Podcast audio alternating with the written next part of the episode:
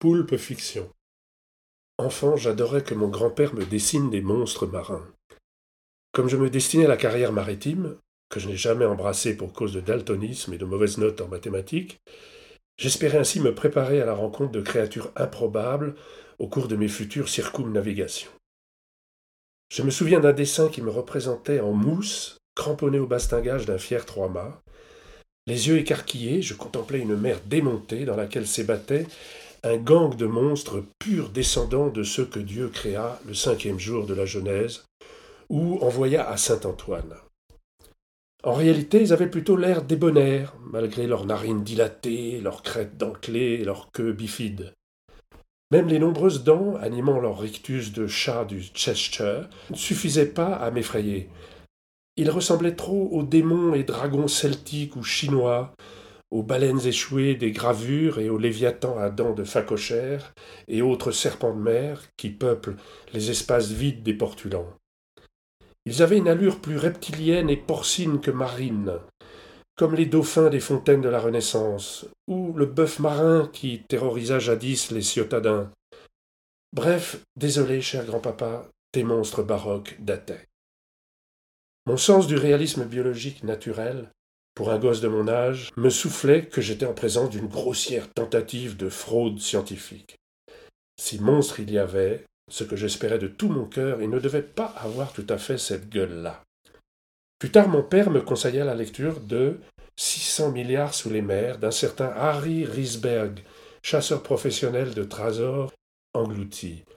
Cet aventurier américain haut en couleur descendait en scaphandre lourd et semelle de plomb dans les cales de navires naufragés à la recherche de lingots d'or. Il n'avait pas dû en trouver souvent pour avoir besoin de vendre le récit enjolivé de ses exploits.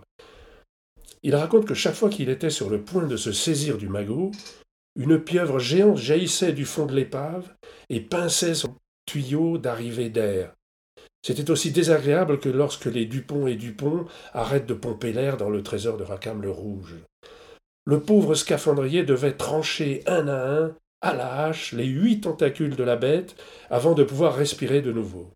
Essayez donc de couper de la guimauve à la hache, vous verrez que ce n'est pas facile. Sous l'eau, en apnée et dans le noir, ça l'est encore moins. J'avoue que le récit de ces combats désespérés dans les profondeurs glauques alimenta longtemps mes terreurs nocturnes. En plongée dans les cales bourrées de motos, de fusils et d'obus rouillés d'un cargo britannique, coulé dans le golfe de Suez en 1941, je ressentis ma première angoisse, ce sentiment atroce que l'on va mourir si on ne voit pas tout de suite le soleil, était dû autant à la narcose des profondeurs, à un petit déjeuner trop copieux, qu'aux poulpes géants habitant les recoins obscurs des cales de mon cerveau troublé par l'azote. Aujourd'hui, je sais apprivoiser les démons qui m'attendent avec fidélité dès trente mètres de profondeur, mais je doute encore de l'existence du poulpe géant. Et pourtant, les contes scandinaves, qu'il faut prendre au sérieux, évoquent le kraken cornu, vaste comme un archipel, coulant les plus gros bateaux et noircissant la mer de son encre. L'évêque de Bergen, Olaus Magnus, l'a décrit avec force détail en 1555. Il a un diamètre d'une demi-lieue et une hauteur de quarante pieds. Qui oserait le croire si de telles choses n'étaient affirmées plus tard par Pontopidan, un autre évêque, cette profession étant familière des monstres qui émaillent les textes bibliques. On peut admirer un kraken tout à fait convenable au cinéma dans le deuxième volet du film Pirates des Caraïbes. Bien avant cela, Pline cite le récit d'un certain Trébius Niger sur un poulpe gigantesque qui ravagea les viviers de Carthage et mit en fuite les chiens en émettant un affreux ronflement. Sa tête avait la grosseur d'un tonneau de quinze amphores, et ses bras faisaient trente pieds. Dans les trous bleus de l'archipel d'Andros aux Bahamas se cache Louska, la terreur aux bras multiples, comme Shiva la déesse.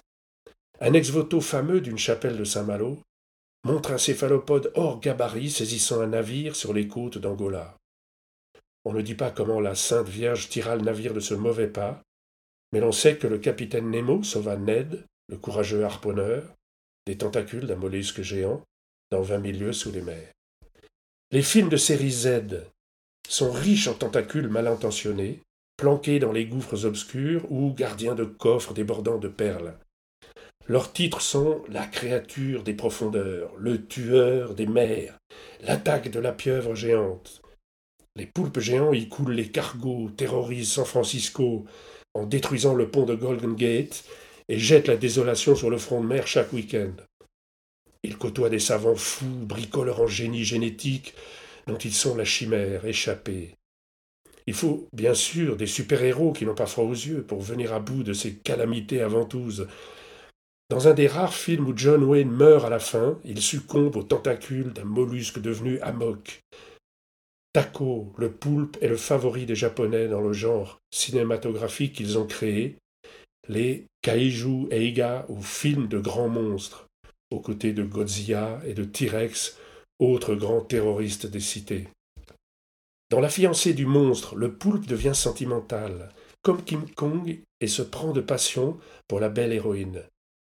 Mais nul mieux que Okuzai a figuré les rapports troubles que les pieuvres entretiennent avec la volupté féminine. Une de ces estampes en représente une en train de dispenser de tous ses bras et de sa bouche des caresses osées à une femme en totale pamoison. Il faut convenir que la possession de huit habiles tentacules leur donne dans le domaine érotique un avantage injuste sur nous.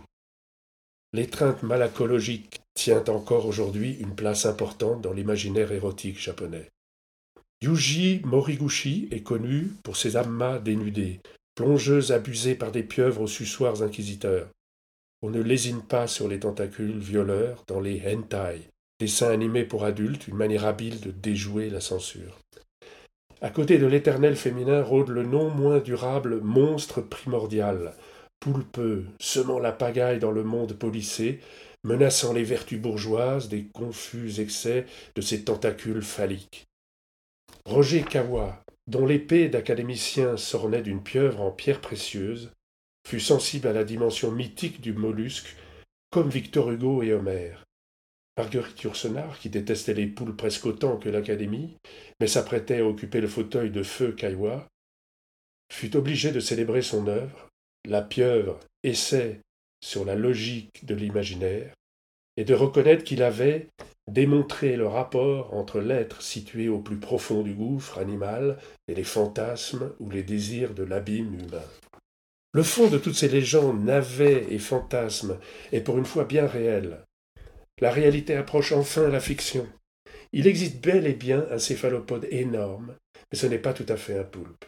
Quand on découvrit, au début du XIXe siècle, un morceau de bras avec des ventouses grosses comme des assiettes à soupe dans le pharynx d'un cachalot, le monde scientifique commença à avoir des soupçons. Quand en 1861, près de Ténérife, le lieutenant Bouillet de l'aviso Alecton décrivit avec une précision toute militaire une créature tentaculée au corps de six mètres de long et ramena à bout de sa queue, l'Académie des sciences s'agita. Elle entra en transe dix-sept ans plus tard, quand un authentique calmar géant s'échoua sur une plage de Terre-Neuve avec ses tentacules de plus de dix mètres et ses yeux de quarante-six centimètres de diamètre. On pensa alors à un individu exceptionnel ayant forcé sur le banania. On se trompait, il y a bien des populations entières d'immenses architeutis. Olivier de Kersozon, dit l'amiral, en accrocha un avec son coursier à voile en 2003. Ces monstres luttent tous les jours contre les cachalots qui en raffolent pour le petit déjeuner. On a trouvé dans les estomacs de ces cétacés des cargaisons de becs de calmars géants. Un biologiste néo-zélandais écuma le Pacifique des années avant de trouver des bébés calmars géants d'un centimètre près d'une grande île. On oublie trop souvent que même les monstres marins ont commencé petits. Aucune stupeur n'égale celle que provoque la subite apparition d'Octopus d'Ophlénie, le plus grand poulpe connu qui habite les eaux froides du Pacifique Nord et pourtant il ne pèse que 272 kilos et ne mesure au mieux que 9 mètres 6 dans sa plus grande envergure. C'est un géant aimable, bien incapable d'entraîner qui que ce soit vers le fond. Je l'ai vu dans un documentaire qui lui était consacré embrasser un plongeur avec la plus parfaite gentillesse. L'homme poisson avait un peu de mal à se dépêtrer d'un animal si attachant. Le poulpe commun, avec son petit mètre d'envergure, fait figure de géant face à la plus petite espèce connue dont l'adulte dépasse tout juste le centimètre. Les poulpes sont partout dans le monde. Des millions d'enfants de tout pays les harcèlent dans les rochers des rivages. Leur père en pêche cent mille tonnes chaque année dans tous les océans. Ces animaux finissent en salade à la grecque ou en curry au lait de coco, à la mode séchelloise, après avoir été battus ou congelés pour être attendris. Nous disons poulpe, du grec latinisé polypus, à pieds multiples. Mais d'où vient pieuvre? Le mot est issu du vieux parler des îles de la Manche, où s'imposa, grâce à Victor Hugo et ses travailleurs de la mer, où il peint l'animal comme un tueur maléfique, il écrivit Si l'épouvante est un but, la pieuvre est un chef-d'œuvre. Et il compléta son tableau terrifiant par un de ses habiles lavis à l'encre brune. Ce à quoi un vieux pêcheur de Jersey répondit en patois Ouche t'es Victor Hugo, fitch se qualifias, en tour, chute, poire, petite bête à huit gambes, fêtant d'une mouque un éléphant. Dans le Cauchois voisin, la bête se nomme Chatrou, un nom exporté avec succès de l'autre côté de l'Atlantique. Décidément, le parler normand a les bras aussi longs que ce mollusque.